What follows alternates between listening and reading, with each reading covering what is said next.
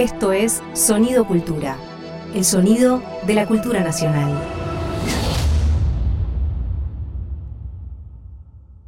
Silencio, micrófono, acción, filmoteca, cine sin pantallas.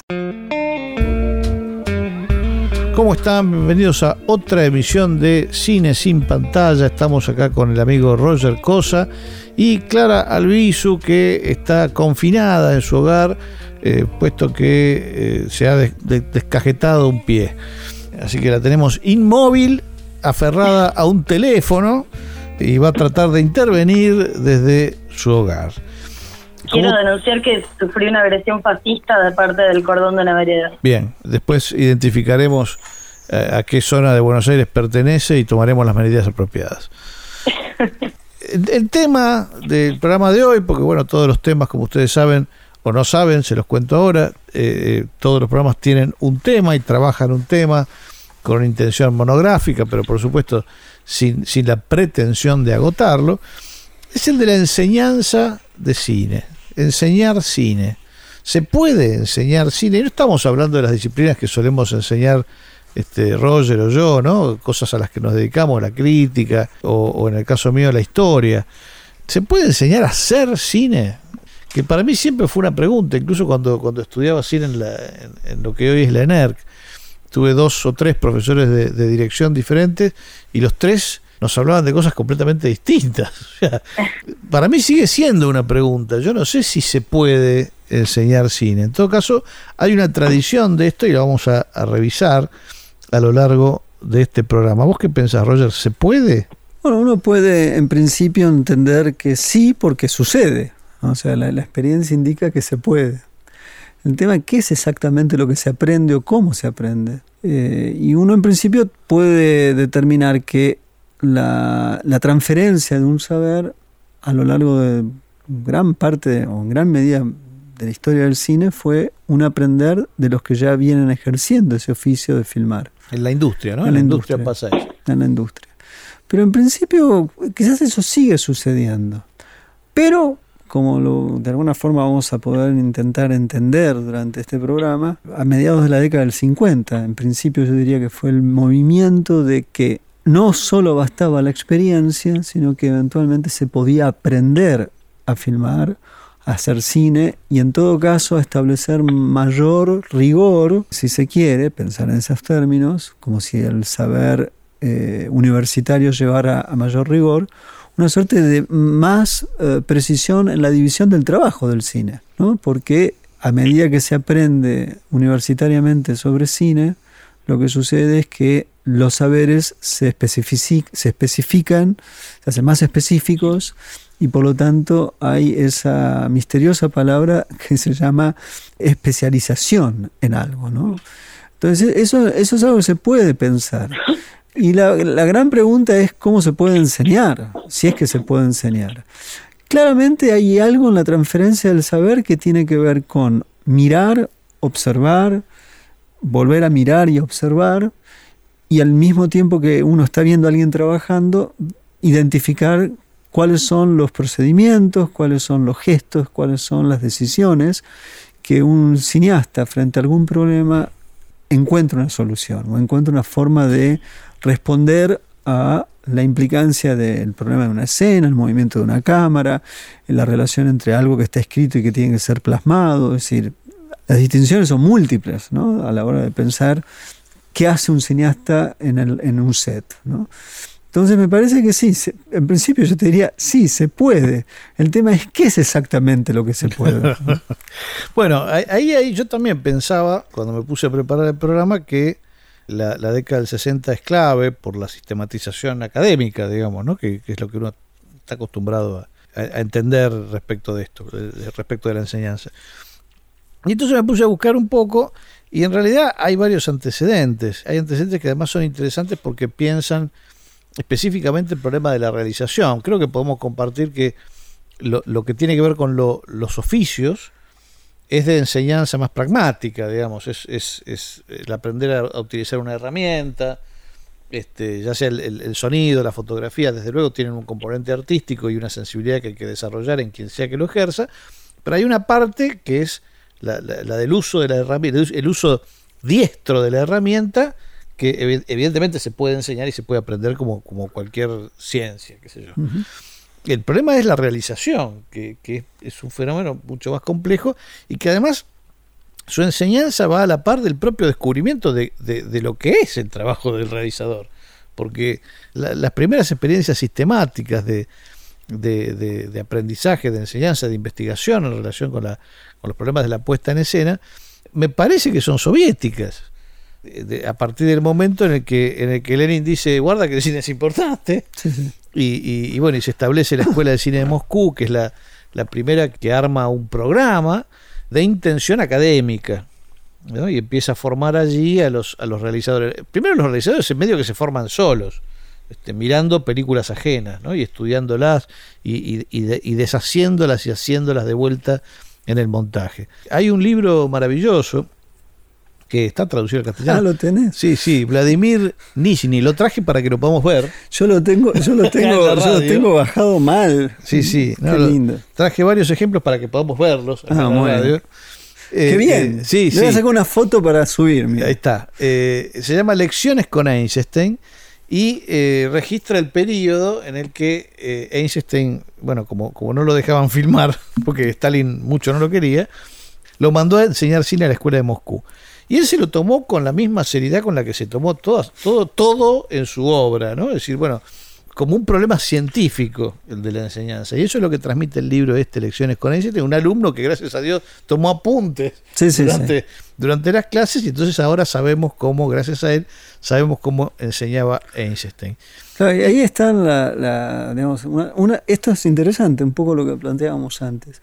O sea, él muchas veces en las clases era, bueno, tienen que filmar una escena que eh, de crimen y castigo. Claro, hay que determinar qué es lo importante. ¿Qué es lo importante, no? O sea, y cómo se expresa eso en términos de puesta en escena. ¿Y en dónde pone la cámara? Claro. O sea, y háganlo, ¿no? En un solo plano, una sola toma, filmen cómo se mata a un, eh, un mercader, no sé lo que fuera.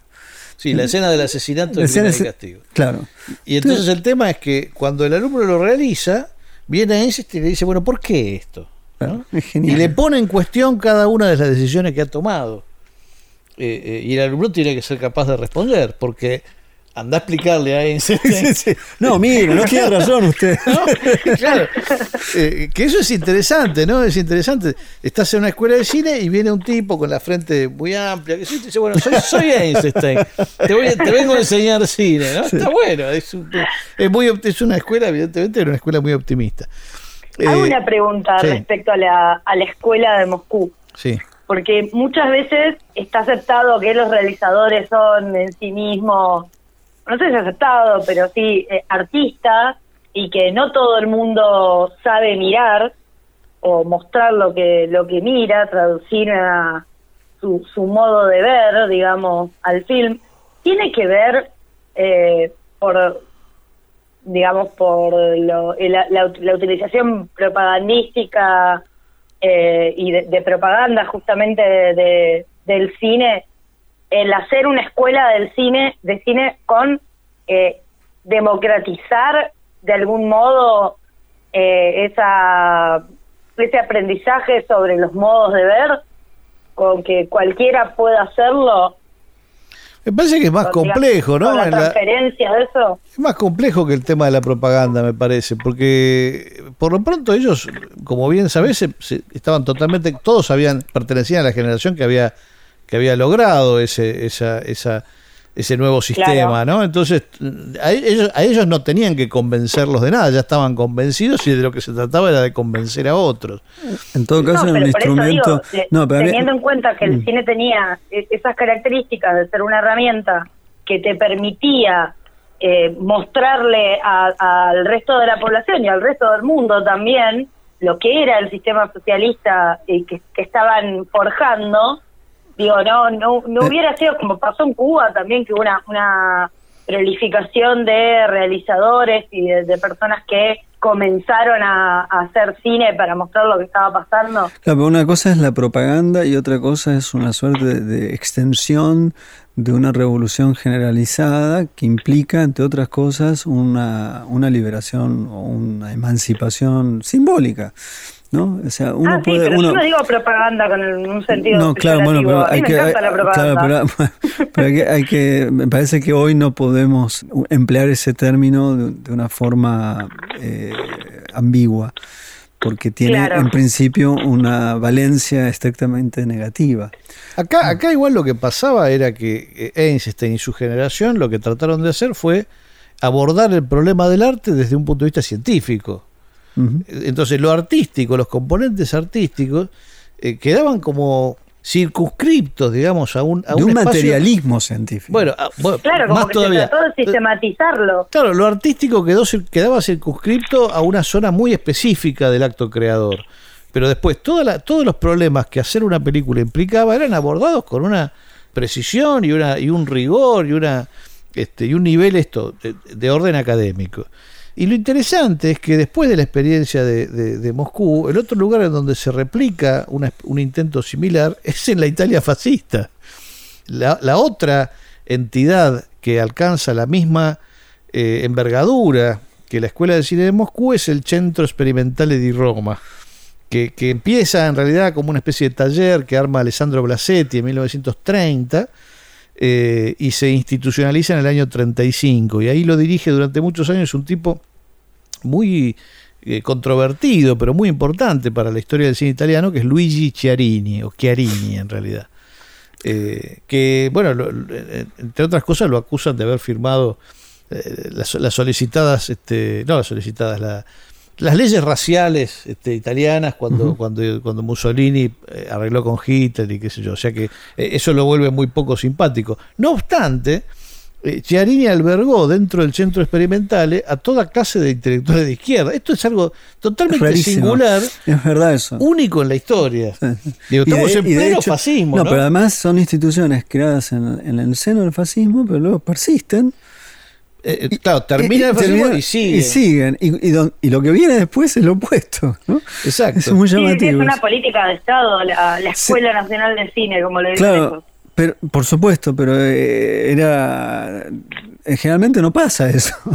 No, es muy No, curioso, claro. Cuando- eh, eh, eh, es raro porque además en algún momento al frente del centro experimental, el centro experimental, digamos, era una escuela, pero también quería ser más, ¿no? Fue, hoy en día es una cinemateca también. Les conté que no tenemos acá, ¿no? Bueno, no importa. ¿De qué, No. qué, qué, Fer? Eh, no me interesa, Ah, de otro momento nosotros lo conversamos. El centro experimental tiene una cinemateca, tiene, en ese momento también tenía sets. Eh, eh, a partir del año 35 el- el- se, se- entendía que los alumnos podían estudiar filmando películas profesionales. Entonces las productoras contrataban esos sets, eh, venían los técnicos profesionales y parte de su equipo estaba constituido por los alumnos. Entonces tenían una relación con la práctica muy directa, ¿no? Pero es una escuela nacional, es una escuela que dependía del Estado y está pensada con la misma con el mismo rigor y con la misma integralidad que, la de Moscú en pleno fascismo. En algún momento hasta uno de los hijos de Mussolini la dirigió. Y en el medio lo tenían, dan- eh, digamos, estaban, eh, eh, además de, de, Chiarini, eh, traducían textos de Bela Balas, que era marxista, este, eh, estaba Sergio Amidei, que era marxista, y había gente de, la más extrema izquierda, de alguna manera amparada. Empezaron la revista Bianco Enero, que es una de las grandes revistas de crítica que, que hubo en la historia del cine, en donde se han dado debates extraordinarios, y que fue básicamente siempre, incluso durante, durante el fascismo, una revista de izquierda. Entonces es algo totalmente inexplicable, imposible, por ejemplo, en la Alemania nazi, Imposible. y de alguna manera esa, tiene ese costado chanta que tiene el, el- el- el- el fascismo, que no es exactamente el nazismo, es, es terrible el fascismo, pero tiene una zona chanta que permite estas contradicciones, ¿no? Eh, A veces en las películas de Veloquio se ve eso. Claro, Eh, claro. Esa cosa chanta. Bueno, Veloquio hizo una especie de remake de, de una... de- a ver, la, la vela adormentata es de él. sí, sí. Bueno, hay, hay una película de Chiarini que se llama así también, que habría que ver si tienen algo que ver, yo creo que sí. Eh, bueno, en todo caso, eh, ese es el otro gran ejemplo de- de institución de preguerra, junto con el de Moscú, que eh, se dedicó a la enseñanza y que persiste hasta el día de hoy, ¿no? O sea, el, el centro experimental hoy sigue existiendo en el mismo edificio que, se- que de arquitectura Sí, sí. grandilocuente, netamente fascista, este, que, que se construyó en 1937, creo, el edificio. En el 35 empezó a, fun- fu- a funcionar la escuela y tal. Sí, eh, Y en sí, el- Claro, siempre- se construyó en el 35 y Chinetitas del 37. Eh, sí, eh, dos lo, grandes. lo- lo encaró un privado, pero después lo asumió el Estado porque el privado murió. Murió eh, muy poquito después de que, el, de, que el, de que el estudio se construyó. Y acá también está, está algo que habíamos visto cuando hablamos de festivales de cine. porque Son las dos, los Venecia. dos primeros festivales son Venecia y Moscú. Ahí o sea está. que están en el mismo tiempo. compitiendo están a ver- compitiendo a ver quién gana. O sea, en- en- Venecia fue primero, después vino Moscú, y acá es al revés. ¿no? Empiezan Acá, los- acá los empezaron a dar clases soviéticos, primero los y de soviéticos y, después los fascistas. Y en el medio aparece, en el medio no, pero por ahí aparece otra experiencia que es la de el IDEC. eh, Instituto de, Instituto Altos de- Estudios, de Altos Estudios Cinematográficos. Eh, que lo Me encanta inaugura lo de los altos estudios. Altos Estudios, que lo inaugura Marcel Lervier, o sea, lo funda Marcel Lervier, tenemos acá para mostrar también Otro libro. el libro fundamental, fundacional del- del- de la inteligencia del cinematógrafo de Marcel Lervier, que Póngame que le saco otra foto. es- este, acá está, Para... eh, que tiene los programas de estudio del Ah, eso es Estás muy millennial, Roger. Estoy muy millennial. eh, y que es muy lindo. ¿Y que en qué momento se funda? Se funda en 1942 en la Francia, en, la Francia ocupada por el Claro. Él es un poco también peleado con, con Langlois de la Cinemateca, ¿no? Lo, medio como que no sé, lo- lo pero reemplaza a Lervier Gremillet. era de Todo este derecha. programa parece hecho para eh, abonar a, a esta tesis de los totalitarismos de Sartori. No sé, pero eh, digo, me, me limito a señalar que es muy singular todo esto. este, el idea que empieza en ese momento, por supuesto, tiene alguna interrupción porque los- el fin de la guerra eh, em, em, marca este, cosas, ¿no? Eh, y eventualmente hoy se llama FEMIS, pero también sigue existiendo, ¿no? Con, con esa misma intención académica con la que se lo fundó. Toda la música del programa de hoy tiene que ver con la enseñanza. Y, hoy, bueno, para empezar, este, para terminar este copete, nos vamos a la pausa con el tema principal de la película Enséñame a querer, que interpreta y protagoniza nada menos que Doris Day.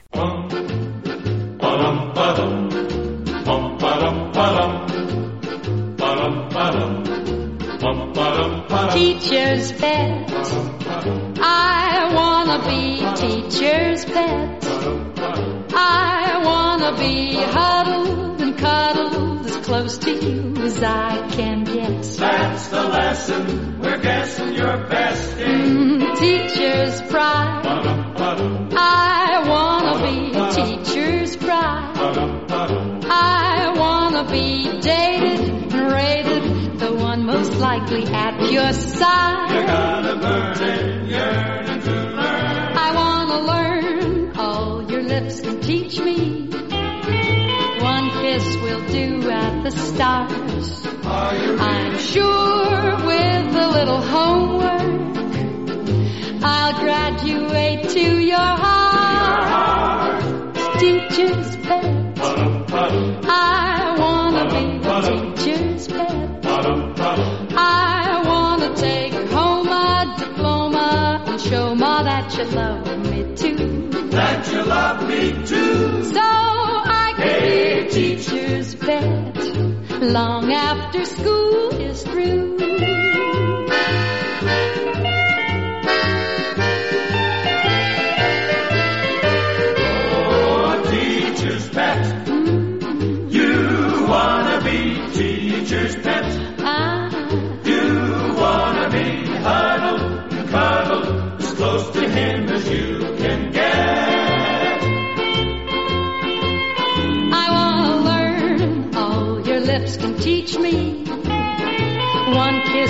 Do at the stars. I'm sure with a little homework, I'll graduate to your heart. Teacher's pet. You love the teacher. I wanna be the teacher's pet. I wanna take home a diploma and show ma that you love me too.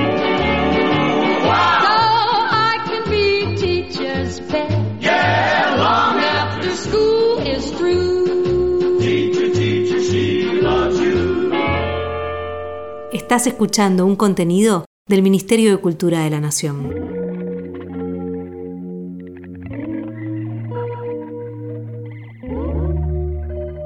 Segundo bloque en esta emisión de Filmoteca Cine sin pantalla dedicada a la enseñanza cinematográfica, la enseñanza del cine. La pregunta viene a ser si es posible enseñar cine o no, y estamos hablando de algunas experiencias eh, y de esta aparente contradicción o aparente competencia entre ideológica entre la Escuela de Cine de Moscú, el Centro Experimental di Roma, bajo Mussolini, y en el medio los franceses en la ocupación con el IDEC. ¿Qué pasa, con, qué pasa en Argentina con el tema de la enseñanza? Bueno, ahí hay, hay, hay varias cosas. Por un lado uno podría distinguir una, una, un intento de, digamos, de, de- de enseñanza todavía no académica, diría yo, por parte de la creación de distintos talleres y, y experiencias así muy limitadas que se dieron más o menos desde los 50. Y acá hay un vínculo con eh, estas, algunas de estas instituciones que mencionamos, ¿no? Porque, por ejemplo, Simón Feldman, que empezó a dar, eh, fue pionero en la enseñanza cinematográfica en Argentina y empezó a dar clases bastante tempranamente, en 1954, por ejemplo, él estaba dando clases ya y tenía su taller de cine, est- estudió en el IDEC. O sea, él es, una- es egresado del IDEC francés. Él viajó a Francia, estudió pintura, primero acá, estudió Bellas Artes acá en Argentina, pero decidió que lo suyo era el cine, se fue a Francia, estudió en el IDEC y volvió con ese bagaje académico, digamos. Humberto Ríos también, ¿no? Humberto Ríos hizo el mismo camino Mabel un poquito Iscovich. después. Mabel eh, se fue con Simón, porque en esa época eran pareja, así que estuvo allá con él un tiempo también. Y el taller de cine, en- en- mientras fueron pareja, lo, lo- hacían funcionar los dos, digamos, tanto Mabel Iscovich como, como, Simón Feldman. Entonces esa experiencia vía es importante. El Centro Experimental también fue importante en la enseñanza de cine en Argentina porque ahí estudió Fernando Birri. Birri vuelve a la Argentina y en Santa Fe la Universidad Nacional del Litoral estaba pensando en armar en principio un cursillo. El Cineclub Santa Fe venía pidiéndole a la universidad un espacio académico de enseñanza desde, desde 1955. Pero bueno, la- las, las primeras, eh, los primeros cursos que, que da en el marco de la universidad son del 56. Eh, y eso deriva en la creación del Instituto Cinematográfico de la Universidad Nacional del Litoral, eh, que eh, se va a volver bastante famoso a partir de la divulgación de El Tire 10, que es la, primera película que eh, los alumnos hacen colectivamente, bajo la dirección de Birri, pero es una película hecha por los alumnos, es una película universitaria, digamos, o, o resultado de esta experiencia universitaria. ¿Cómo daba clases Birri? Es relativamente un misterio, aunque él ha, ha dejado eh, a- algunas ¿Otro libro más, Sí, Fernando? tengo otro libro que es el libro La Escuela Documental de Santa Fe por Fernando Birri, editorial Documento, libro original de 1963, eh, que también pueden ver ustedes de sus casas. Acá lo estoy poniendo frente al micrófono para que todos lo vean. Y que eh, implica un resumen. Él se estaba yendo de la escuela cuando, cuando escribió este libro y lo, lo planteó como una suerte de resumen de la experiencia de la escuela, como resumen de la experiencia de la escuela, como una suma de lo, de lo que él había hecho entre 1956 y el año en el que abandonó la escuela en el 62, ¿no? después del golpe de el golpe que derroca a Frondizi. que Y de ahí después sigue con la escuela de San Antonio de los Baños. primero, primero él se va, primero él se va a Brasil, en el 64 se va a Brasil y hace algo de, de orden similar al de la escuela de Santa Fe en Brasil. Y de hecho hay algunas películas muy interesantes que responden al estilo de encuesta social filmada que él, que él había propiciado en, en- en Santa Fe. Y después, eventualmente, sí, con los años, García Márquez también había estudiado en el Centro. Experimental y entonces, con apoyo de, del. Estado cubano, fundan la Escuela de San Antonio de los Baños. Yo creo que para, para acceder a, para entender el... Porque, digamos, Birri es una persona que, que ha generado eh, amor extremo y también rechazo, ¿no? Los que lo aman lo amaron para siempre Es verdad. y los que lo rechazan también. También es verdad. Entonces es muy difícil entender qué es lo que... Bueno, el tipo era evidentemente muy carismático, para mí el, el mejor libro que él, que él armó es un, es un libro que, que le editó la Universidad de Stanford, Ruffinelli, en Stanford, que se ocupa de la, de la parte de cine latinoamericano, en Stanford se ocupaba, no sé, y eh, que se llama las, las, las clases de Stanford, que me parece que es el, el, el birri más, más pragmático en relación con la enseñanza, este, menos volador, digamos, menos poeta, porque Birri fue un gran poeta también. Está. Entonces esa parte poética, voladora, que irrita a los que, lo, a los que no lo quieren, no está en este libro. Y ahí uno puede entender la enorme capacidad de, de combinar conocimientos de, de, de- distinta índole, de distinto origen, en un solo propósito, que es el, de, el del trabajo con los alumnos. ¿no? Acá eh, se ve un poco el propósito inicial del centro experimental, que fue también el de, el de, la Escuela de Cine de Moscú, que es lograr alumnos con una enorme formación humanística en las disciplinas más diversas, o sea, no solamente en el cine, en la convicción de que esos tipos iban a transformarse en buenos realizadores también, por entender mejor el mundo, ¿no? Si se quiere es un poco, también esto es un poco poético, pero yo creo que esa era la intención formativa en un principio, mien- mientras se descubría exactamente qué cosa era ser un director de cine, ¿no? Aparte en la época indica una relación estricta con, con el presente, hacia fines de los 50, 60 ya eh, es muy difícil disociar, eh, no se puede pensar el cine como el mero acto, como un entretenimiento solamente, sino que hay un, hay una sensibilidad que, que- que acompaña y es in- inmediato esa dimensión humanista que vos recién decías. ¿no? Yo veo Reforzada por el fin de la. Segunda Guerra Mundial. Claro, ya no hay- porque- pe- pe- son muy distintos los planteos de las escuelas que, que ellos estudian, porque son escuelas más técnicas. ¿no? Acá hay una hay algo, hay algo propio del universo, unos, una, porque son literalmente una son 10 años después. ¿no? Pasan, regresan. y en el medio fundan. está el neorrealismo. Pues claro, bueno, Eh, y y la- eso y la- cambia todo. ¿no? Claro, y la, la- la ética y la responsabilidad de, de- de- de que- de evitar que el mundo vuelva a caer en ese desastre. ¿no? Entonces, yo Exacto. creo que hay, hay una. eh, eh, esto que Birri decía, de dar vuelta el periscopio y mirar a los que no se había mirado, que es, que es básicamente la experiencia neorrealista, t- solo que trasladada al caso argentino en el, en el- en el ejemplo del Tire 10, es, viene de ahí directamente. Darle voz a los que no la tienen, que es la frase que se repite más frecuentemente de, de- de ese momento, etcétera. Por- Luego, ¿sabes por qué? Porque hay veces el desdén que llega hasta hoy respecto de Birri, muchas veces también es un desdén cuando el cine se lo quiere o se lo pretende asociar con lo que llamamos torpe o no torpemente lo real. De tal forma que hoy cuando uno estudia en las escuelas de cine, lejos está de un concepto de esta naturaleza. Es muy raro, ¿no? Yo, yo no lo veo. Sea, los cineastas no parecen abrazar ese tipo de... no, ni siquiera son causas, son posiciones. Mm. ¿no? Entonces me parece que es el, la... No, esto, esto es el resultado. Para mí la, la- la pedagogía de Birri es el resultado inequívoco de una de un momento social en el que la realidad importaba. Claro. O sea, importaba. No se podía pensar en, en- en- en hacer un, un cine alejado de la realidad. ¿No? Después podemos pensar cuáles son los niveles de realidad, Sí, sí. porque, insisto, el mismo era poeta. No, el mismo tenía un, un trabajo sobre la realidad donde la realidad se desbordaba, ¿no? Claro. Hay películas de que son de orden del incomprensible. Exacto, exacto. Pero, pero bueno, pero eh, puesto a dar clases, lo que propicia en sus alumnos es un tipo de cine funcional a la transformación de esa realidad. Entonces, empezando por los fotodocumentales, que es de donde sale el Tire Sí. 10, y, y- y que están destinados, digamos, a, a cubrir distintas eh, formas de la realidad social santafesina, y siguiendo con otras, con lo que se esperaba formativamente de ellos, la- me parece que la enseñanza de Birri hay que pensarla desde ahí y en ese contexto, ¿no? En ese contexto. No sé después cómo se podría interpretar lo que hizo en Cuba, pero lo que hizo en Santa Fe, lo que hizo acá fue precisamente eso. Y allí enseñaron también José Martínez Suárez, enseñó a Delqui Camuso, que era un extraordinario técnico que lo secundó durante el tiempo que, que él estuvo en la escuela de Santa Fe y que continuó su trabajo después de que, de que Birri se fue, también en términos pragmáticos, pero que explica que la escuela no desapareciera después de que, de que Birri se fuera, ¿no? que es algo que mucha gente cree. Eh, pareciera que se fue Birri y se terminó la No, escuela. la No, escuela sigue. siguió hasta, hasta que la terminaron los militares, ¿no?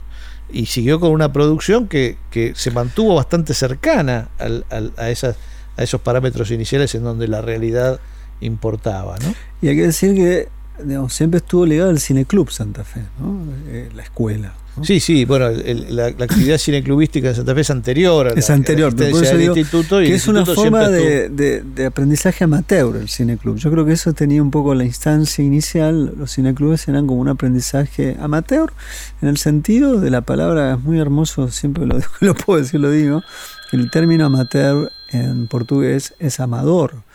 Son, es una forma de amor, o sea, algo que se que implica un saber que se dedica por amor, por amor a eso. exactamente. Claro, claro, no, no y los cineclubes por- fueron así. Luego aparece esta suerte de profesionalización, pero es como una extensión, ¿no? Sí. O sea, como un amor eh, ya absoluto. Que dedicar. Sí, sí, es es decir, es, un- es el, el- el cine que se esperaba del, del Instituto Cinematográfico, el cine que propició Birri, era un cine que no dependía de la industria, No, no. eh, que, no, que no tenía un propósito industrial, un propósito económico, tenía Bueno, una función social. También hay que decir que esta época de, de la bueno, todavía creo que no hablamos de la escuela de, Mar- de La Plata, ¿no? Ahora vamos. Ahora vamos. Pero tanto esa escuela como la escuela de Santa Fe, como también eh, la- la- las experiencias de Feldman, ahí también hay un auge o la aparición de una palabra que empieza a tener un peso que ha ido cambiando en la historia, que es la idea de lo independiente. Sea, ahí, ahí aparece ese, ese problema. ¿no? Bueno, hacia allá vamos, porque acá tengo otro material ¿Qué- a ver, que es, este, es, un- es una carpeta con apuntes que usaba eh, el maestro René Mujica en sus clases, tanto Maestro. en eh, La Plata como en el CERC. Él armó unos programas de, de dirección mientras lo bancaron, porque estamos hablando ya la década del 60, que políticamente es bastante turbulenta, y René no se llevaba bien con, la, con las autoridades cuando le querían imponer cosas, ¿no? Entonces, Vos eh, a cada tanto subís fotos en, en Facebook, ¿no? De, de esta carpeta, yo te he visto. Eh, puede ser. En todo caso, tanto en La Plata, eh, la carrera de cine de La Plata, que es, es paralela a la de a la de Santa Fe, se funda fin, los últimos meses de 1900 del peronismo del 55, antes del golpe, pero se pone en marcha en el 56. Y, bueno, René da clases ahí y también dan clases ahí. René es, como José Martínez Suárez, un cineasta de la generación del 60, aunque formado en la industria. Aunque formado en la industria. Y lo interesante ahí es que la industria no te enseñaba, salvo por, por osmosis, digamos, pero ellos, que fueron justamente de esta órbita independiente que vos describías recién, sí se dedicaron a la enseñanza. digamos. Ellos sí entendieron que debían hacer lo que no habían hecho sus mayores Con colegas. ellos. Este, y ellos sí practicaron la enseñanza, un gesto de enorme generosidad, por otra parte, ¿no? Este, y toda la generación del 60, Rodolfo Kuhn, David José Con, este, bueno, Simón Feldman, que perteneció a la generación del 60 también, se dedicaron muy profusamente a la enseñanza. Y, y es interesante porque Incluso, René- incluso Juan L. Ortiz, ¿no? Eh, estaba en la escuela de Santa Fe dando clases. en la escuela de Santa Fe estaba Saer. Ah. Este, estaba Saer, puede ser que estuviera Juan L porque Juan estaba L. cerca. Creo que estaba, eh, fue, Eh, hay un artículo muy hermoso de Luis Príamo que reconstruye con absoluta precisión el, el clima académico post-Birri. Bueno, y por supuesto la, la forma en la que tipos como Saer daban clases. increíble, allí, ¿no? Qué momento. Este, en La Plata estaba pasando simultáneamente algo muy parecido. Después vamos a hablar con Carlos Ballina, que fue alumno primero y después fue docente y además fue uno de los responsables de la reapertura de la carrera de cine de La Plata, porque a diferencia de lo que pasó en Santa Fe, que nunca eh, la Universidad Nacional de Litoral nunca reabrió la carrera de, de la escuela documental, nunca reabrió la escuela documental, en La Plata, que también la- la- la- los militares terminaron con la, extinguieron la carrera, eh, sí se pudo reabrir en Ah. los 90, ¿no? Después de una, Lucha. una batalla, Una batalla. extensa. eh, Este, bueno, después vamos a hablar con Carlos sobre eso. Pero eh, lo interesante es que a medida que avanzan los 60, y bueno, viene la dictadura del 66, René, esto me lo había contado en su momento Ricardo García Oliveri, que fue alumno de René en el CERC, un crítico de cine, que en algún momento había querido ser realizador, y él me contó que eh, a Mujica lo echan eh, en el 71 de la, del- de la Escuela de Cine del Instituto, del CERC, porque les había dado como tema para, para hacer sus, sus trabajos prácticos a los alumnos artículos de la Constitución Nacional. qué increíble. Entonces el tipo les daba distintos artículos de la Constitución y los alumnos tenían que hacer sus ejercicios filmados sobre eso. Cuando las autoridades se enteraron, lo rajan. Y acá leyendo los apuntes de él, bueno, hay, hay varias descripciones de lo que a él le parece que tiene que ser un cineasta. Ahora seguramente no lo voy a encontrar, pero está por acá. Están los programas de realización, está todo. Hay un momento en el que lo leí esta mañana, dice que la hora reclama eh, un cineasta que sea capaz de ser un cineasta total, eh, un realizador que pueda eh, además manejar la cámara y tener nociones de fotografía y saber algo de sonido para con un equipo mínimo salir a registrar lo que está pasando. Está hablando del cine militante, que es contemporáneo al momento en el que está enseñándoles a los alumnos esto. Uno jamás lo pensaría, ¿no? Eh, eh, no, pero se estaba, estaba sucediendo y él se daba cuenta de la necesidad de que, eso, de que eso existiera. Eso va a ser la hora de los hornos unos minutos después de que él lo que él- enuncie. lo anuncie. Eh, y lo otro que es extraordinario de, de los apuntes de él es que él dice en un momento que se habla mucho de hacer, en este momento dice, un cine de resistencia. Y él dice que él no cree en la resistencia porque resistir es quedarse en el mismo lugar o incluso retroceder a las fuerzas hostiles, frente a las fuerzas hostiles. Él dice que lo que hay que hacer es un cine de combate, que gane el espacio que se ha ido perdiendo ¿no? en, esa, en ese resistir. Bueno, un tipo muy interesante que por supuesto tenía en su, en su, en su departamento un retrato del Che Guevara, en fin, socialista de absolutamente toda la vida, anarquista primero y socialista después, eh, tipo de, de un enorme compromiso social. Eh, por otro lado, eh, su, su compañero de generación, que fue José Martínez Suárez, tenía un concepto completamente distinto de la enseñanza, mucho más individual. A él le importaba lo real también, porque esa parte él jamás la abandonó, ¿no? Es decir, uno ve el crack, dar la cara, son películas, su relación con Viñas, dar- eh, todas las películas de él tienen a la realidad muy presente. ¿no? Él pertenece a esa generación en la que la realidad era importante, pero su forma de concebir la enseñanza tenía más que ver con su personalidad. Era una especie de sujeto bigger than life, ¿no? Entonces sus clases eran individuales. Él, él no se sentía cómodo. Personalista, era muy, muy Sí. personalista. No se sentía cómodo frente a, a- a una, a una clase numerosa. Se sentía cómodo eh, Cara a cara a cara. Dar la cara. Sí, y entonces acá tengo, este, que también lo vamos a mostrar acá frente al micrófono para que todo el mundo lo pueda ver. Este, esto es porque como no tenemos una Cinemateca Nacional, nadie puede consultar estas cosas que yo tengo en mi Ah. casa. Si hubiera una Cinemateca Nacional, esto podría verlo todo el ¿Y mundo. qué es? Esto es, son las fichas que armaba Martínez Suárez de cada alumno. O sea, cada reunión él armaba una ficha como lo hace, como lo hace un psicólogo. Eh, eh, entonces, por ejemplo. Milewix, Eduardo, ¿no? Y entonces está el, el- la Eso es descripción increíble. minuciosa No de cada encuentro. Entonces dice, por ejemplo, le di copia de la YT. 2 del 7, vuelve con la copia de la YT y me la devuelve. Y entonces explica lo que hablaron en ese No se encuentro. puede creer eso. Bueno, está todo descripto acá, ¿Puedo- está, está? Lucrecia Martel, están todos No, los no, que fueron eso. alumnos de él, minuciosamente descriptos acá. Son fichas que yo dudo en hacer públicas porque son, tienen para mí el mismo grado de confidencialidad que el de un médico o de un psicoanalista, dado que son es encuentros no, yo personales. quiero decir que tengo en mis manos lo que, lo que estás hablando, es un delirio lo que tengo. He hecho todo con una letra, Una letra microscópica. microscópica que no tiene espacio entre, entre los renglones. Cuando empezás a leer es muy divertido porque se queja de los que llegan tarde, le dice que eso, es- esa situación no puede continuar así, que hay que tener respeto por el tema del horario, pero eh, aparecen también las, las constantes suyas, lo que le importaba en relación justamente con la enseñanza, ¿no? Es decir, cuál es la reacción del alumno frente a películas como El Ciudadano, este, qué, qué obra literaria le parece que le puede recomendar para que el tipo lea y trabaje eh, escenas pensando en la adaptación en función de los gustos del alumno. Eh, es, es, es, es el, eh, digamos, es muy interesante porque cuando uno dice, bueno, sí, y también daba clases, ¿no? Como No, lo mismo que esto- como René. o- No, pero esto. es- hablan de una dedicación no, absoluta. este material al- es, al- a la- es algo. a la enseñanza. No, no puedo explicar. No, no, es inexplicable lo que tengo en mis manos. No quiero- Te voy a sobornar. Es increíble. Después vamos a subir algunas páginas para Sí, sí, es increíble. de alguien que por ahí esté muerto. para- Claro, para no hacerlo quedar mal. Porque es muy impresionante las cosas que dice. Pero digamos, esa, esa Hay uno que pone acá y pide hora. Sí, todo, todo está todo minuciosamente reconstruido, insisto, con la precisión científica de un médico. No, no, es. ¿no? es la eh, historia es clínica. ¿no? La historia clínica Es de cada alumno suyo está en estas carpetas. Esta es una carpeta, la que tenés acá en la mano, es una carpeta de 15 que hay. 15 de Y sí, porque él dio clases durante muchos años.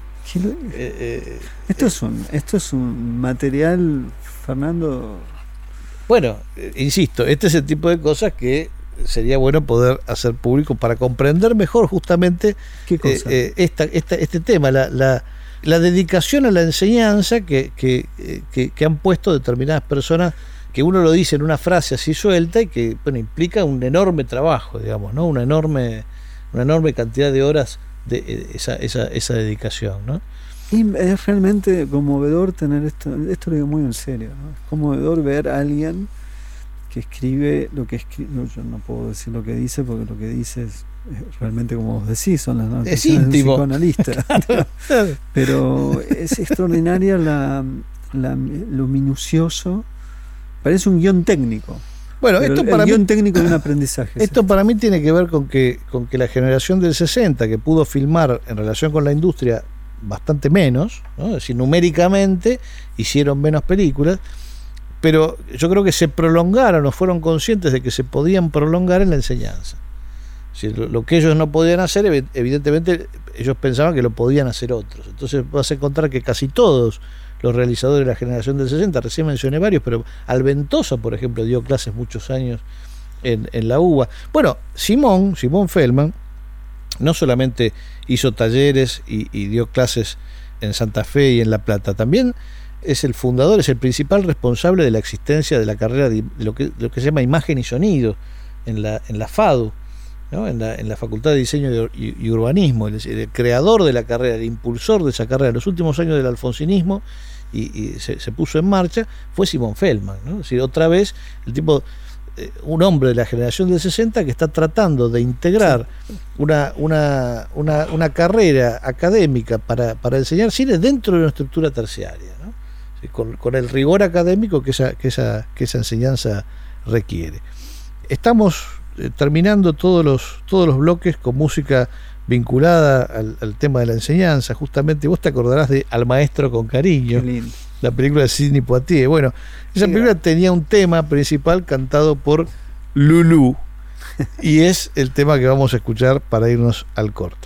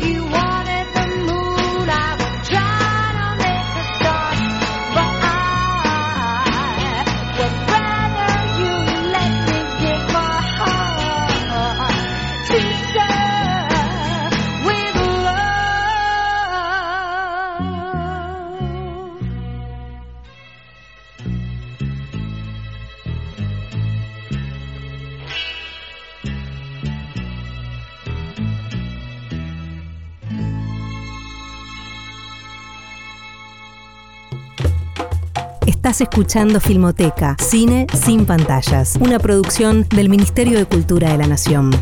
Tercer bloque de Filmoteca Cine sin pantalla y estamos con un entrevistado de, de lujo que es Carlos Ballina. Yo no voy a fingir acá que no soy amigo y que no nos queremos muchísimo porque con el chino nos une una amistad de hace muchos, muchos años. Chino, ¿cómo estás? Muy bien, me alegro, me alegro de escucharte y además sí nos une una gran amistad y un gran afecto. Pero eso no va a impedir la razón crítica. La idea era, era traerte para, para conversar un poco sobre el tema del programa de hoy que tiene que ver con la pregunta de si es posible enseñar cine o no. Y queríamos que compartas tu, tu experiencia eh, en dos sentidos. ¿no? Vos fuiste primero alumno y después docente de la, de la legendaria carrera de cine de, la, de Bellas Artes de la Universidad de La Plata. Y como alumno lo tuviste de docente de realización a Simón Feldman. Sí, exacto. Si lo que quieren y les parece bien es trazar un perfil de aquellos docentes, no solamente de Simón, ¿no? Más que un perfil sería... a Martínez Suárez, eh, a Fuad Quintara, paralelamente recibía noticias de Humberto Ríos eh, en los Claro. años. Y llegué a tener hasta Catrano Catrani, que era eh, egresado de- de- del Centro Experimentale. Claro.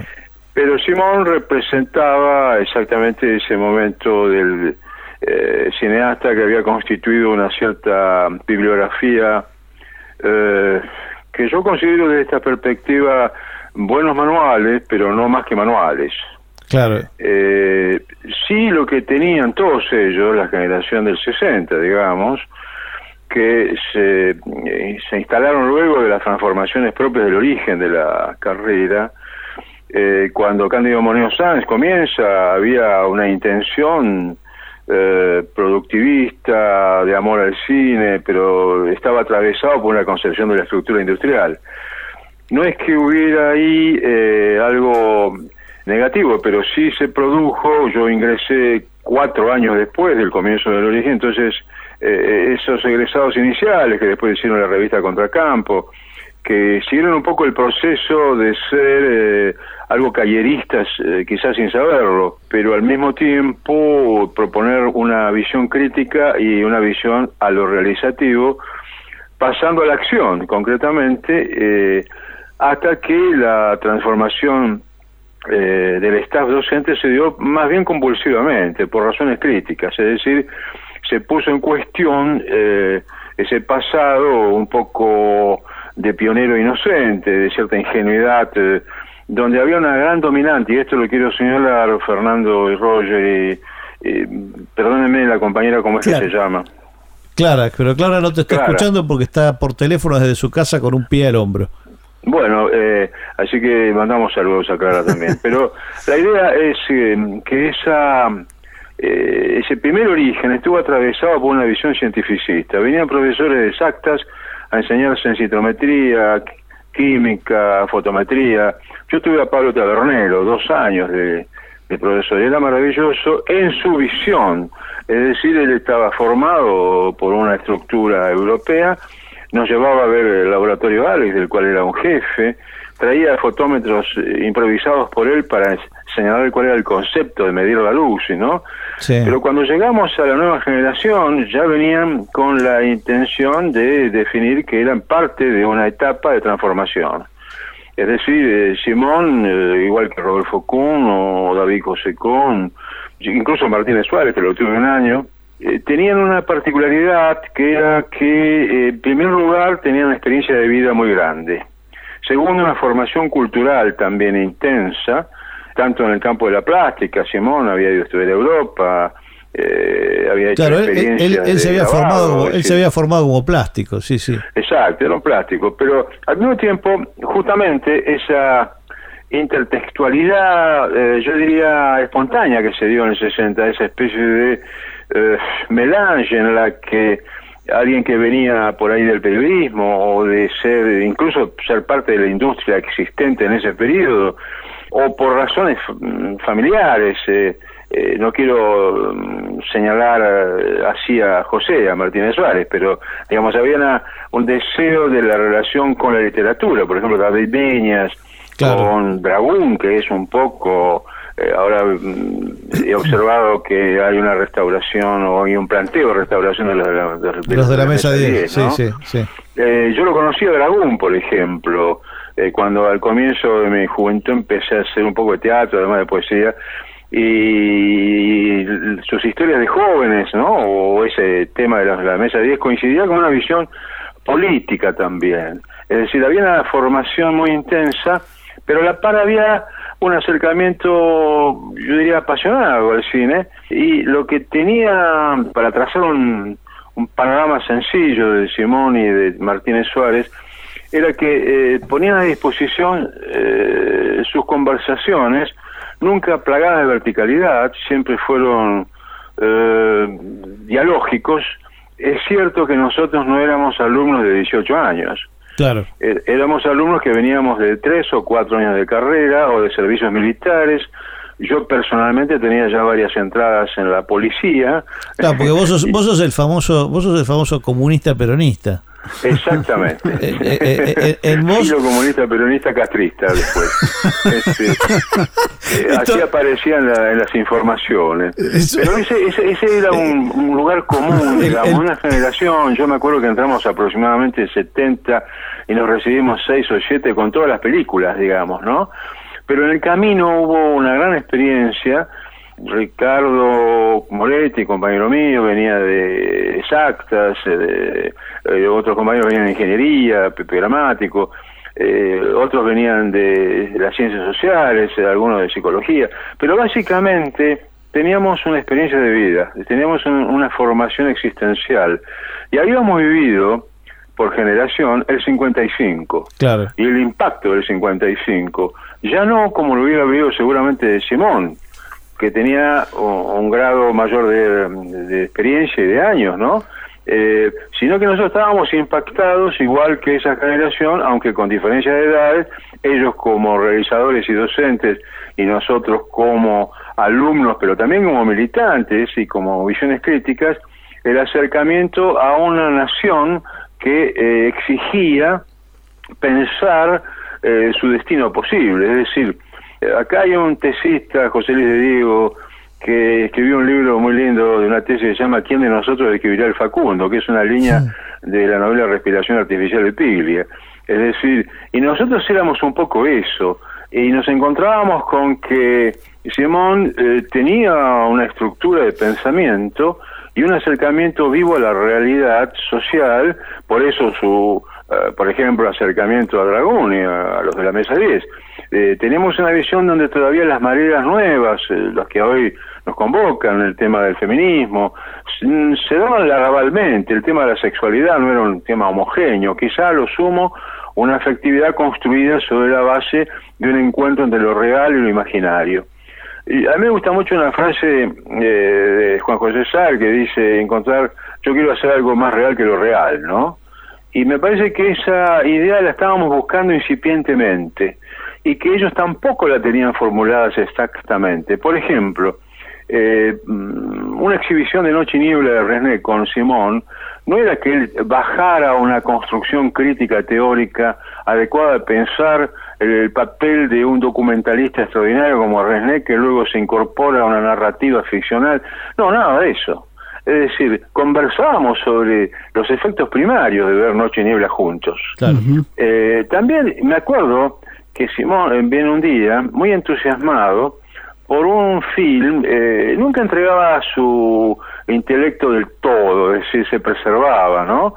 Eh, con ese estilo tan discreto, tan eh, de profesor francés, casi diría yo, o de, eh, de un intelectual reflexivo, pero al mismo tiempo eh, su pasión iba, estaba presente, y entonces se enamoró de eh, una película que hoy nos llamaría un poco la atención, eh, que es eh, Un hombre y una mujer. La de Y- Luz. Y, nos, y nos daba una conversación, y yo creo que lo que él estaba viendo ahí era el intento de renovación de nuevas formas expresivas de los nuevos medios. Es decir, frente a un film eh, menor, eh, sin duda eh, con características de un perfil comercial, pero que tenía esa especie de sub eh, nouvelle vague, ¿no? En la que Sí, él sí. sentía que había un cierto estremecimiento. Nosotros eh, veíamos las clases de Simón y yo creo que el encuentro central de él es en lo que luego para nosotros va a ser nuestra carta de presentación como generación. Los taxis. Que- claro, los taxis. Cuando él nos propone mirar que no era, eh, no era una- un hecho especial. Por ejemplo, Julio Ardiles Gray, en eh, diarios como La Opinión, eh, se escribía sobre los taxistas. Es decir, había historias, relatos periodísticos.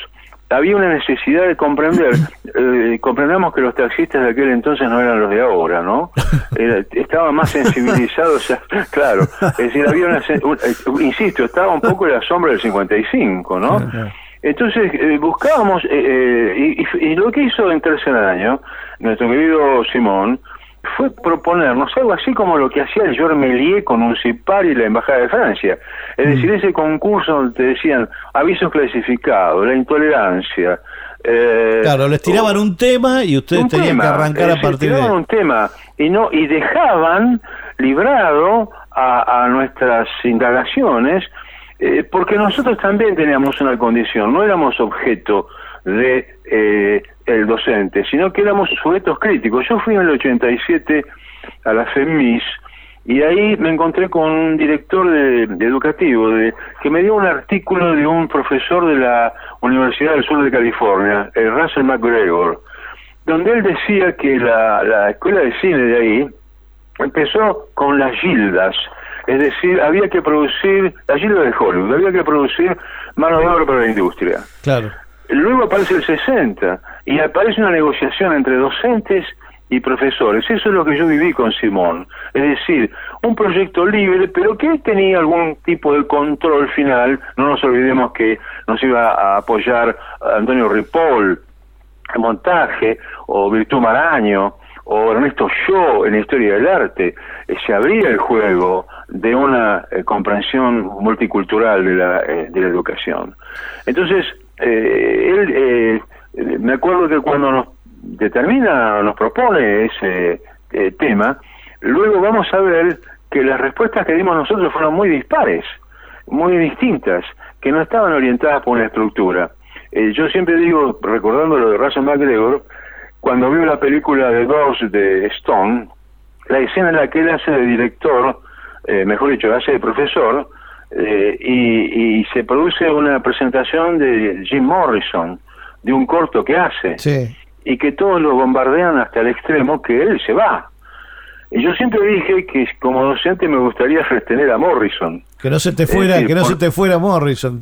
Claro, exactamente. Y nosotros éramos de alguna manera ese, esa generación intermedia entre lo que va a ser la independencia realmente del estudiante luego del post-60 en Estados Unidos, que yo creo que daría, por ejemplo, gente como John Casavetes, Claro. más allá de que Casavetes se haya pasado o no por una institución educativa, ¿no? Sí, sí, no tiene que ver Eh, con eso, ¿no?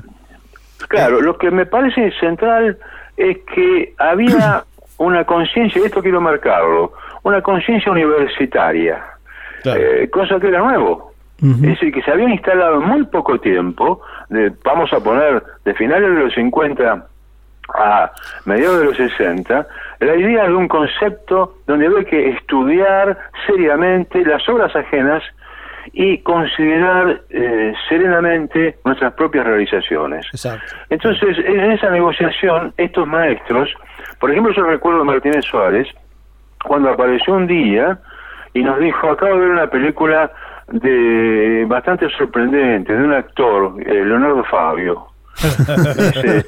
Y dijo, "Eh, es una película eh, que está eh, llena de errores, pero tiene muchos aciertos. Y hablaba de Crónica de un niño solo. Mira. ¿no? Es decir, Martínez Suárez que odia a Antonioni, lo odia desde siempre, o lo odiaba, Sí, lo odiaba. Es decir, no, eh, tenía una relación eh, conflictiva. Yo siempre pienso que Pier Paolo Pasolini como docente hubiera entendido enseguida a Fabio.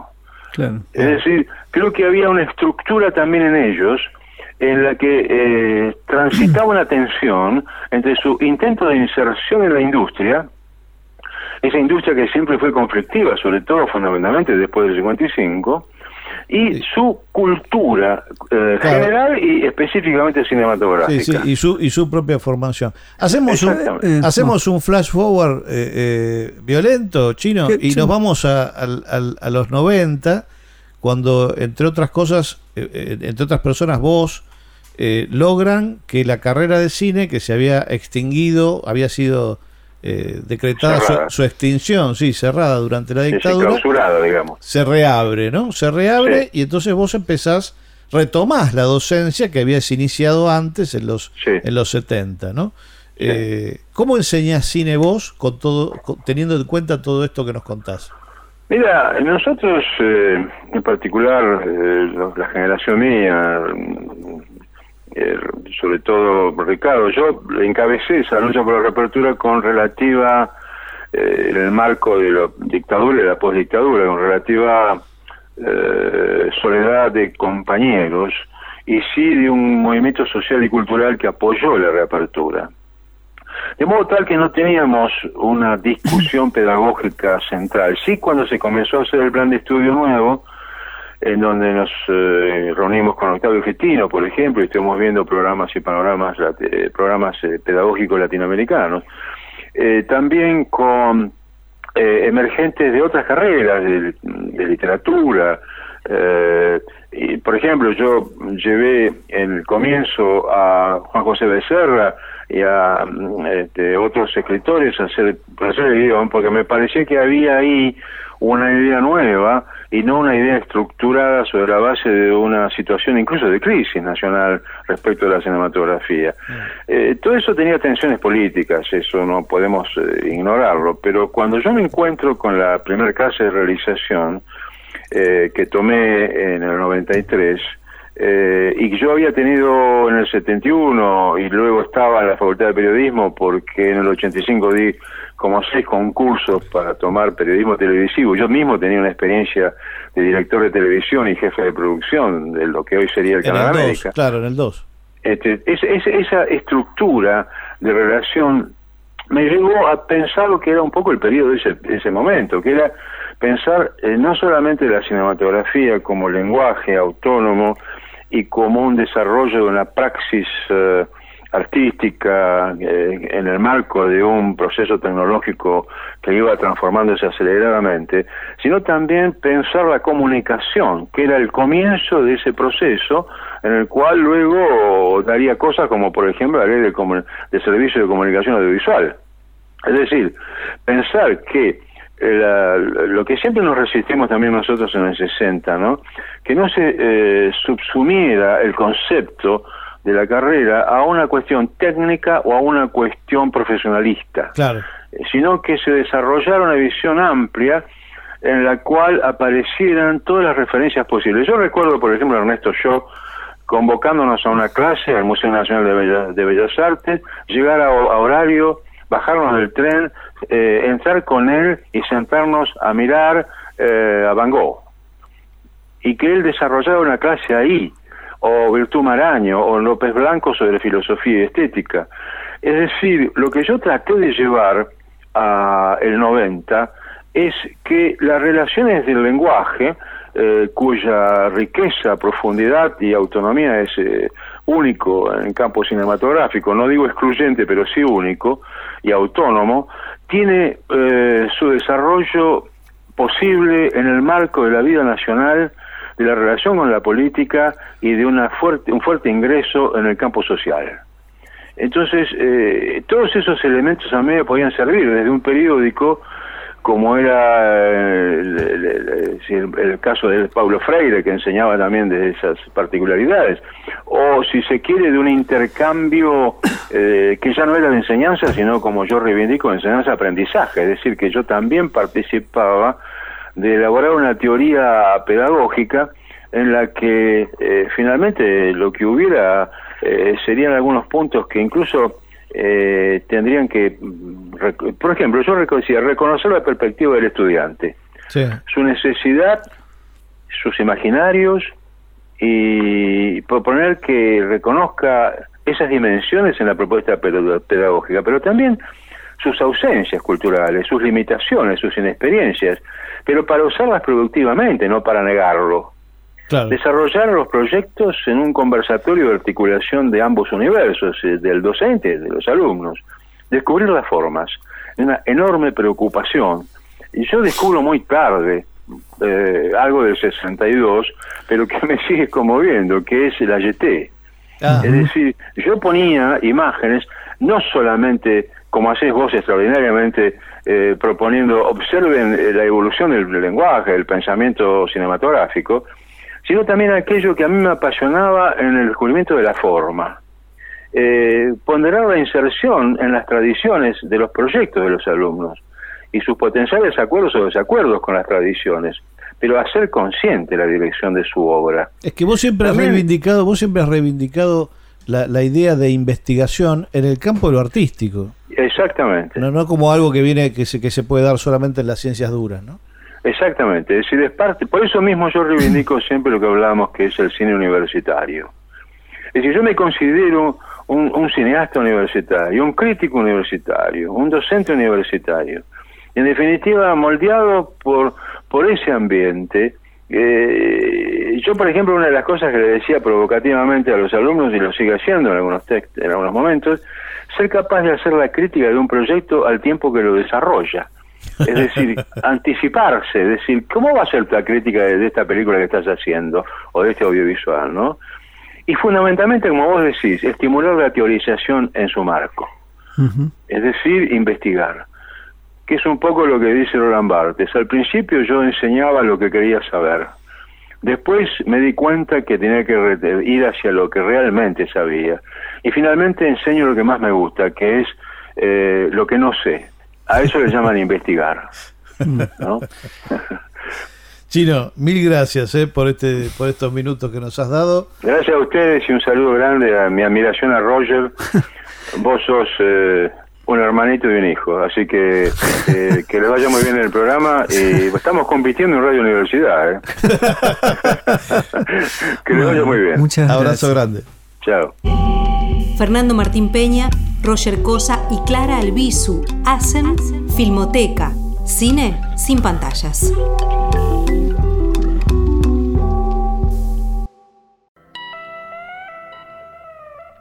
Cuarto y último bloque de esta emisión de Filmoteca Cine sin pantalla. Estamos con Roger Cosa. Clara Albizu se nos perdió por el camino en, los misterios, en los meandros de la comunicación digital. Eh, todo lo que avanza retrocede y la tecnología que se supone que nos acerca en este momento nos está alejando. No obstante, vamos a continuar con el programa nosotros dos. Bueno, habría que hablar ahora de lo que, de lo que, eh, de lo que pasa más o menos contemporáneamente con la enseñanza de cine, ¿no? Es decir, se suele mencionar a, la- las carreras de cine, al apogeo de la enseñanza cinematográfica, justamente el momento en el que se re- simultáneo se reabre la carrera de cine de La Plata, empieza a funcionar la carrera de imagen y sonido en la FADU, se abre la FUC, en la Universidad del Cine por iniciativa de Manuel Antín. No sé, hay varios, hay un momento en donde la enseñanza del cine se, se en, en pleno neoliberalismo además, porque el apogeo de esto son los 90. Es verdad. Mi sensación siempre fue, yo, yo La Escuela de Avellaneda, ¿no? la escuela de Avellaneda que venía desde De antes, de todas maneras. pero ahí se, se establece también. Y, y yo siempre pensé, yo egresé en el 92, y, y, o sea, quiere decir que yo entré en el 87, un poco antes de- de que viniera toda la avanzada neoliberal, pero me daba la sensación, después hablando con, con alumnos y qué sé yo, de que lo que había sido válido por ahí para nuestra generación, ¿no? que bueno, implicaba medio una audacia estudiar cine para nosotros. En cambio, para la generación del 90 ya no implicaba una audacia, porque lo que te decían es si total me va a ir mal en cualquier, o sea, no te- ser abogado, o ser contador, o ser Sí, médico, cualquier cosa que uno estudia no es garantía de, de nada. prosperidad. Entonces, eh, eh, bueno, se preferían dedicarse A algo artístico. querían. Y realmente en esos años hubo una, una aluvión de, de estudiantes de cine que fue impresionante, que es una de las razones que explican el nuevo cine argentino, nada menos, ¿no? Sí, es verdad, eh, creo que había, eh, se había, re- de alguna forma, había una cantidad eh, delirante, cantidad respecto de otras escuelas universitarias, es decir, de otras carreras. No, y de otros países, Y de otros que no países. había era- tantos no había ningún lado. Y también eso es importante, la, hubo no solamente un boom en tanto la cantidad de estudiantes en Argentina, venían de afuera a estudiar, vienen todavía de Sí. afuera a estudiar. Hay muchos cineastas bolivianos, caso de Quiro Russo que estudió en la FUC, otros que estudiaron, o chilenos o colombianos, es decir, eh, hubo una, mexicanos que han pasado por las escuelas de cine de acá. Y sobre eso me parece que eh, habría que decir algunas cosas. Muchas veces esta es una, una pregunta que nos hicimos. Si las escuelas de cine, justamente porque organizan una currícula, porque ponderan determinadas decisiones, escuelas, tradiciones, generan películas que son características de esas escuelas. Es decir, si hay un estilo Fuck, un estilo Energ, un estilo...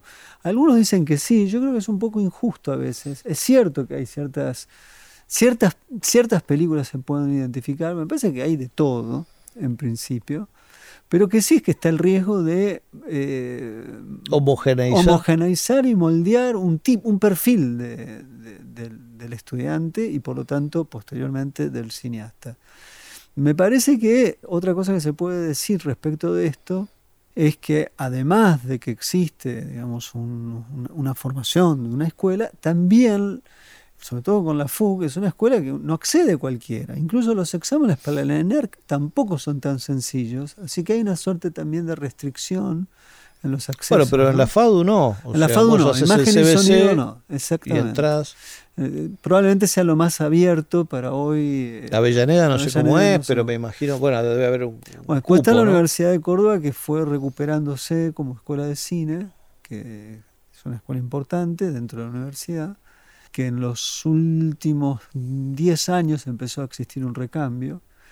Eh, había una, había una, un desfasaje entre, eso también es cierto, me parece que es algo que hay que decir, había un desfasaje entre ciertas demandas del cine contemporáneo o cierta forma de poder volver a pensar sobre el cine contemporáneo, en donde las escuelas estaban como un poco eh, detenidas en el tiempo.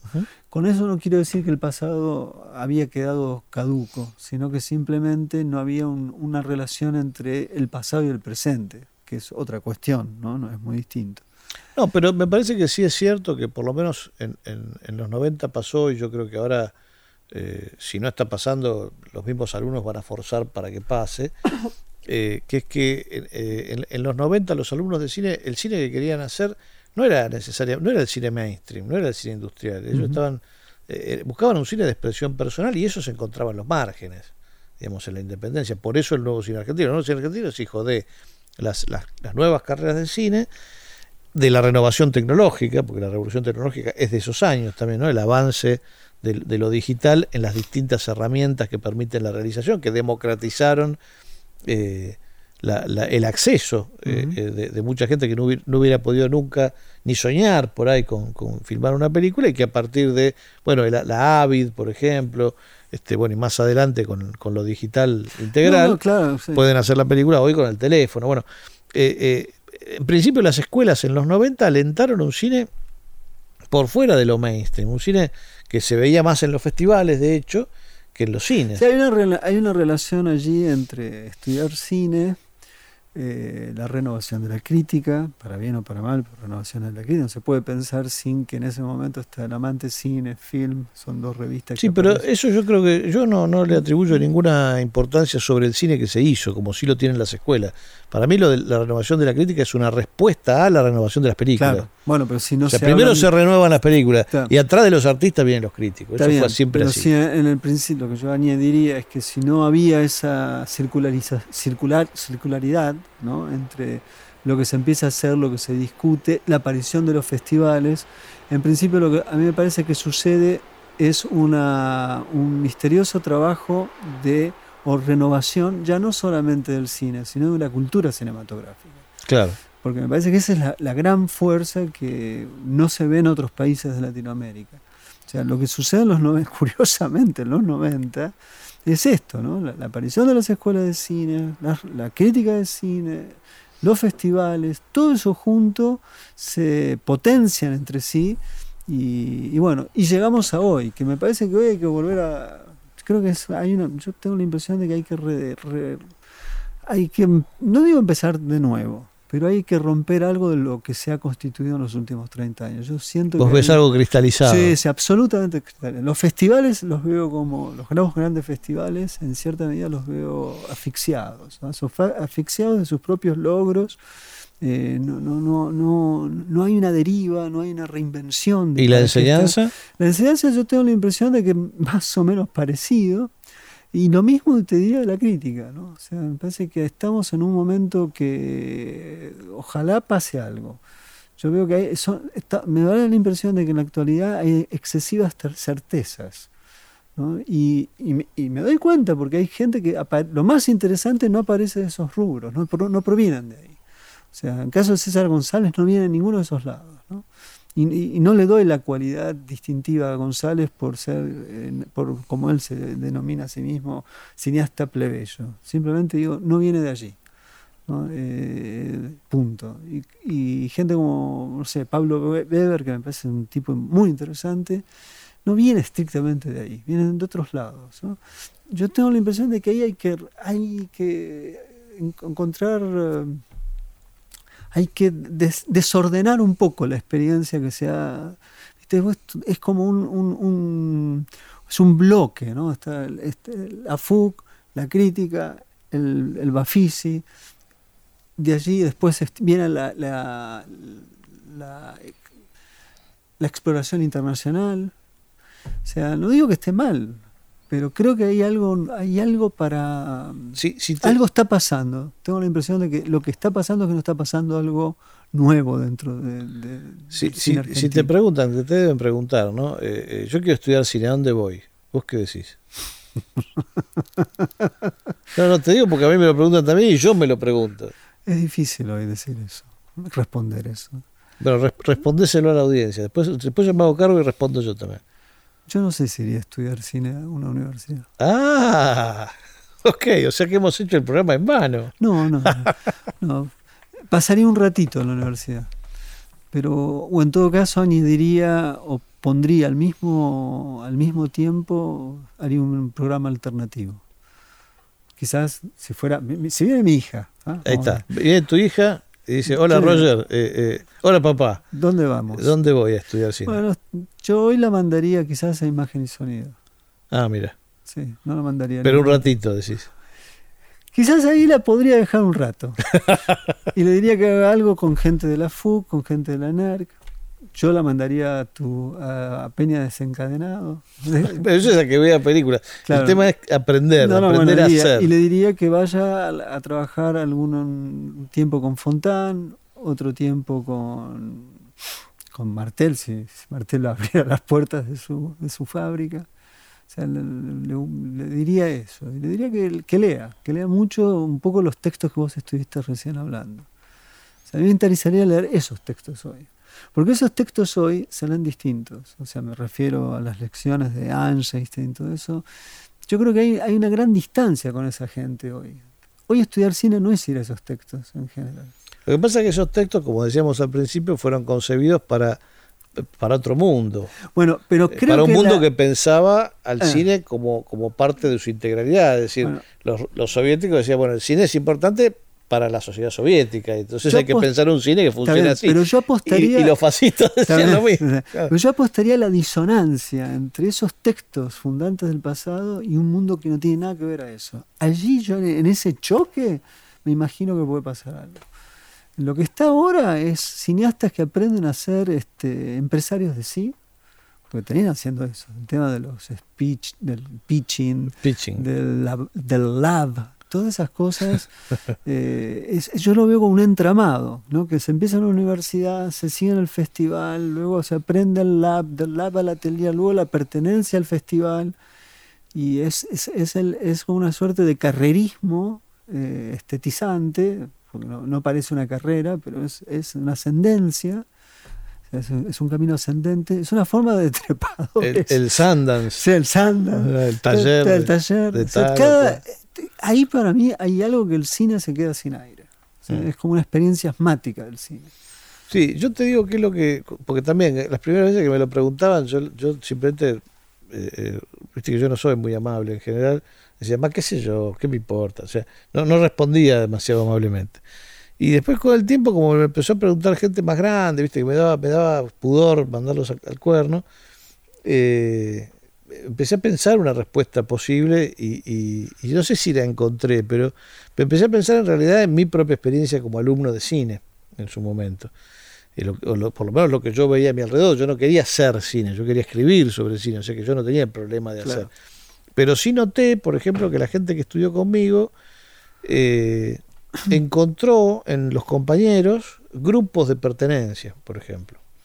Eh, y que si, las, y si, y si la, la escuela a nosotros en ese momento nos dio muy poco, porque la, hicimos en, en- en- en- la- el apocalipsis alfonsinista, ¿no? En los últimos años, eso que fueron, de la, la mega hiperinflación, bueno, Sí, sí, un momento la escuela no tenía absolutamente nada. Eh, si- lo- los chicos podían llegar a filmar en Umatic, o sea, grabar en Umatic. Era toda una catástrofe. Pero eh, nos daba, la escuela nos daba una sensación de pertenencia, nos daba un grupo. Y yo creo que eso es una experiencia que hay que hacer. Lo de ir a la escuela para encontrarse con otros que comparten, aunque sea eso, con uno. Que, que en la vida no te los vas a encontrar, me parece. Entonces, aunque sea la, la escuela No, que claro, te sirva para eso, que te sirva para encontrarte con otros tipos que están pensando como vos y que te permiten armar un Dejámelo- grupo de, un grupo de trabajo. En función del juego que me hiciste. que- Sí. Le diría que mi hija, lo que quise decir no es en un No estoy lugar. cuestionando no, no, no, no, no, al contrario, estoy tratando de pensar como. No, le diría a mi hija, no te quedes en un grupo. Jugá varios lugares, porque es allí por donde va a andar la cuestión. ¿no? Andá lo de Perrone, a ver por qué Perrone hace lo que hace. Que Perrone no estudió cine, estudió plástica. ¿no? ¿Y por qué Perrone da clase? Esa es otra. Bueno. es muy gracioso eso, pero eh, claramente. Entonces, me parece que está, eh, está bien estar con los, con los que están en un mismo interés. Pero creo que uno de los problemas de las escuelas es la identificación y una, forma de la pertenencia, que yo quisiera que la pertenencia sea mayor, ¿no? Como más dinámica. No, y buscar además en, en- en la, en la- en la escuela lo que te sirve. O sea, el que la tiene más resuelta me parece que es el que tiene vocación por los oficios, ¿no? porque eso, como decíamos al principio, Claro. tiene una zona pragmática y científica. ¿no? Vos aprendés a, a registrar el sonido y podés vivir de eso. Además, la industria te va a contratar, incluso es mucho más fácil eh, eh, obtener una salida laboral, no te diría segura, pero, Pero, bastante sí. segura, si te dedicas al sonido, si te dedicas a, a la edición, este, si manejas los fierros, de alguna manera, la fotografía, ni hablar, ni hablar, digamos, un buen director de fotografía tiene laburo siempre, tanto en la televisión como en, como en, como en lo que llamamos cine, porque además está todo mezclado. Hoy es, Nosotros, hoy- hoy es un desde, la, crítica somos redu- reductivos, porque para Sí. nosotros la crítica son las películas, pero Claro. para el tipo que labura, Es todo. el audiovisual, es, es, es la tele, es la publicidad, que nosotros ni pensamos. Son las redes sociales. son también las redes, exacto, todo el, el trabajo con lo audiovisual. Entonces, por un lado, eh, la escuela te, te- me parece que te da el grupo, al tipo que quiere fierros, le da fierro, porque si hay algo que tienen las escuelas de Argentina es que están bastante actualizadas tecnológicamente, ¿no? O sea, ya no quedan escuelas que no estén equipadas porque no pueden, digamos, no, no tienen nada que ofrecer. Entonces, vos eh, entras a cualquiera de las escuelas importantes en Argentina, la ENERC o, este, cualquiera de las escuelas, y, y, y- y digamos, a manejar los fierros que se manejan en la industria. No, pasa como en los 60, que los estudiantes de La Plata, eh, la experiencia que nos contaba el chino Ballín hace un rato, eh, eh, entraban y, tenían que filmar con una cámara Bolex a cuerda en 16 milímetros, mientras que la industria filmaba en 35, ¿no? Bueno, eso en, la escuela, en las escuelas de hoy no pasa, en ninguna, ni en las privadas ni en las públicas. Vos filmás con la misma tecnología digital con la que se filma y se edita el cine profesional. Eso es un salto cualitativo que me parece importante. Entonces, para el tipo que va por los fierros, está bien, digamos, algo, algo va a sacar de ahí. El problema es el, el realizador y guionista. Sí, sí. ¿no? Ese es el- para mí el gran problema, que no sé si tiene solución. Mm. Ot- otra que no sea el hacer. Mm. ¿no? El, el- el re- el responder a esa pulsión que lo llevó primero a estudiar y el ponerse a hacer cosas sin esperar que vayan a ser vistas, a lo mejor. Sí, ese es- también es un drama, ¿no? El- el- la visibilidad. Pero, pero e- es, es un dilema, ¿no? ¿Dónde se aprende cine hoy? Como Es, esa parte, la parte, esa, la- se supone que eh, una de las cosas que nosotros nos enseñaban, no sé si seguirá siendo así, el director es el capitán, Sí, de- sí. ese tipo que tiene la autoridad, viste, no sé qué. Por ahí no es tan así, por ahí hay que pensar en grupos, que en Bueno, esa es una vía. Y la otra es la radicalización de la idea del autor. Porque hoy eh, yo he visto recientemente un, un rodaje en Alemania, o sea, una persona. Ahí va. ¿no? El cineasta total que decía Es Mujica. es, eh, claro, claro. Exactamente. Las, cuando vos leíste lo de Mujica, yo dije, bueno, eso hoy es puede ser reapropiado bajo otro orden tecnológico y otras condiciones de producción. El problema que proviene de ese tipo de, lectura, que por otro lado para mí no dejo nunca de pensar en alguien como Mecas. Porque ahí tenés otra versión de otro tiempo de eso.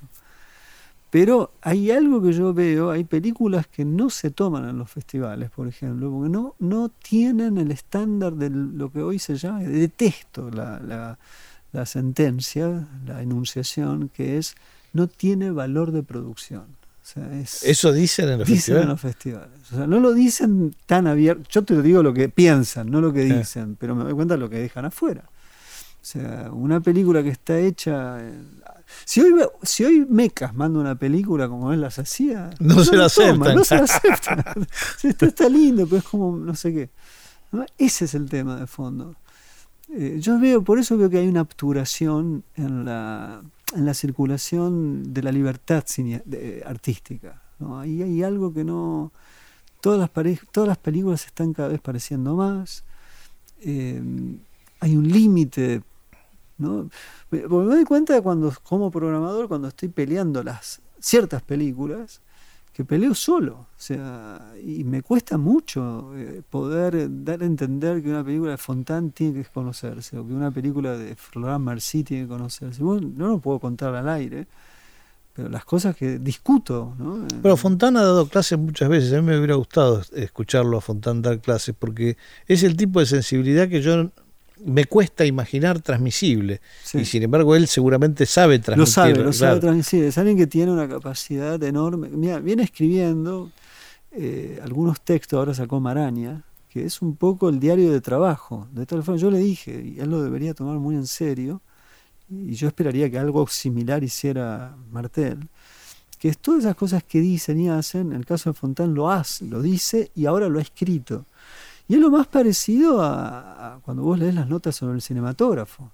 Pues yo cuando vos decís, bueno, que a mi hija le diría, lee las notas sobre el cinematógrafo. Ya, tu hija le has dado una cantidad Sí, de sí, deberes sí, pobre y de tareas. Por eso no estudió cine. Pero bueno, hay algo ahí, eh, ¿no? Que, que Fontán ha, sabido escribir, ha sabido plasmar en la palabra, ¿no? Que es una, una poética a partir de una experiencia y a partir de un oficio.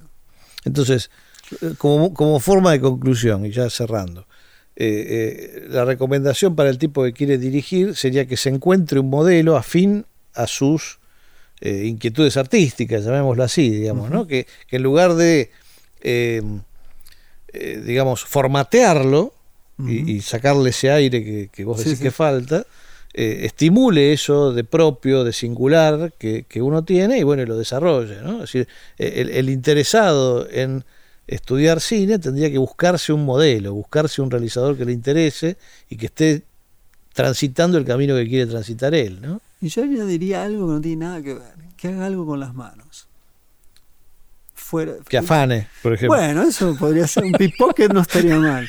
No, pero algo, algo que esté fuera del- de la matriz del oído y, del, del- y de los ojos. Para mí, hay, si, si fuera un realizador, yo diría eso. Hacer algo con las manos, no sé qué, no tengo ni idea. Mira, Pero poder disociar el cine estrictamente del, del ojo y, la- y el oído, sobre todo el ojo. ¿tenés alguna película pertinente para recomendar? Sí, A ver. Es una película que sí me acuerdo que cuando se estrenó, se la- la- esa crítica que hoy decíamos, eh, no me acuerdo si hoy o, dónde, o cuándo, ¿no? que de pronto, porque Howard, ah, en la- en el- cuando hicimos el programa de, de las listas negras, cuando hicimos el programa de las listas negras, ¿no? a la hora señalada fue menoscabada porque la gente de los CAIE toma la palabra de Hawks y por lo tanto ah, es una mierda porque es no sé qué. Eh, me acuerdo cuando esta película se estrenó, se le, añadí- se le adjudicaba el mote de académica. Ajá. Probablemente lo pueda hacer, pero para mí es una de las, las grandes películas del aprender algo, que es Todas las mañanas del mundo de Alain Cornet. Ah, mira. Ahí hay algo que, que es aprender algo. Lleva mucho tiempo, mucho tiempo, exige repetir una y otra vez ciertos actos y en algún momento algo sale que no, no era inesperable. ¿no? Y, bueno, qué sé yo, esa es una película que a mí particularmente es, es vía la música, ¿no?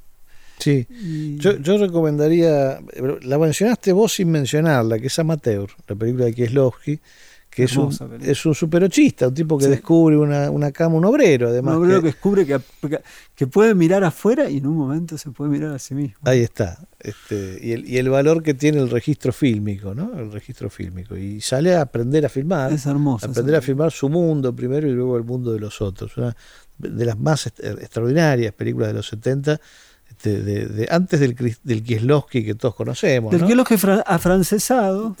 Sí, en un sentido, no, Bien, no en un sentido mal, peyorativo. sí, siempre, sí. pero eh, polaco, polaco El, puro. el. Kieslowski polaco que es encantador. Incluso Blanc es el Kieslowski polaco. Totalmente. este, sin, sin Francia atrás, ¿no? Muy, muy, muy hermosa película amateur.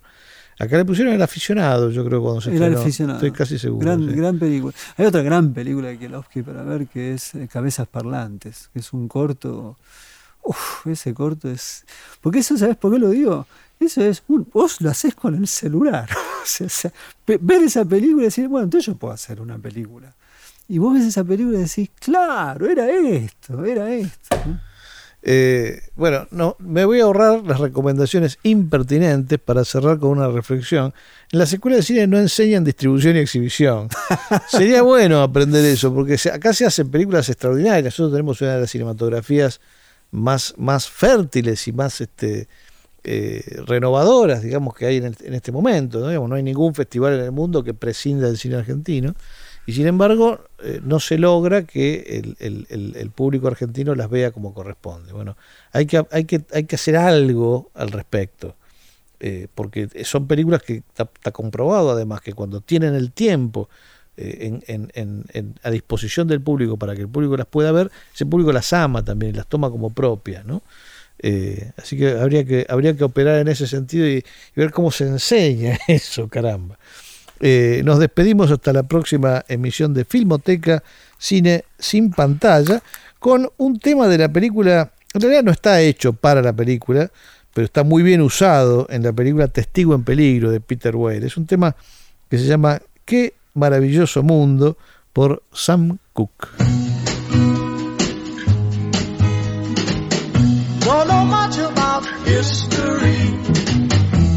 Know much biology. Don't know much about a science book. Don't know much about the French I took. But I do know that I love you. And I know that if you love me too, what a wonderful world this would be.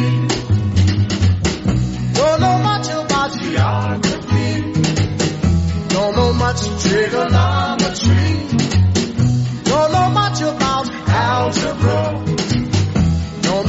A for. But I do know and if this could be with you, what a wonderful world this would be. Now, I don't claim to be an A student, but I'm trying to be. For maybe by being an A student, baby, I can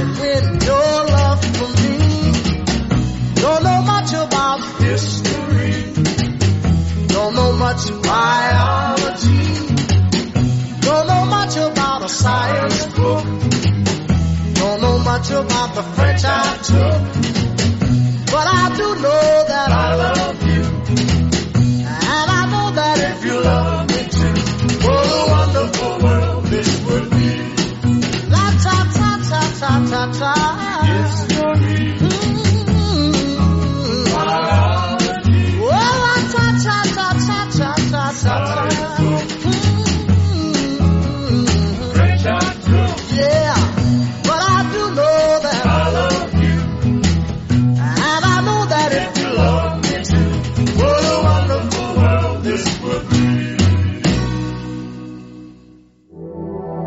Fue una producción del Ministerio de Cultura.